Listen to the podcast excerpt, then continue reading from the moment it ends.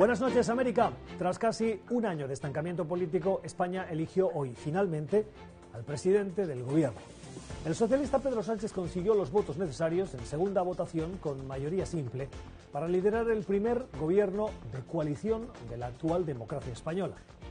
La votación fue reñida, con solo dos votos de diferencia y con 18 abstenciones, la victoria más estrecha en décadas para un candidato a encabezar el gobierno. Sánchez, del Partido Socialista, cuenta con el partido Unidas Podemos como socio menor y el apoyo indirecto por abstención de una serie de partidos más pequeños.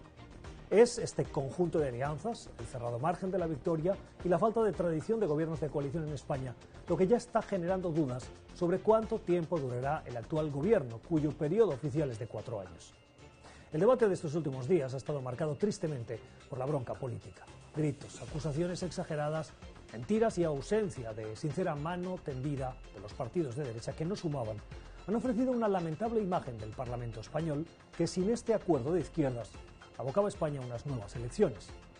Es cierto que en política la gesticulación y la escenificación son parte inherente de los políticos, pero en este punto, tras cuatro elecciones en cuatro años y la cantidad de respuestas políticas internas y externas que debe ofrecer España, sería deseable que esos políticos españoles restaran un poco de esa comprensible escenificación de sus diferencias para construir los consensos que permitan mejorar la democracia española y ser los servidores públicos que se espera que sean más cuando los ciudadanos a los que representan ya se han expresado en las urnas.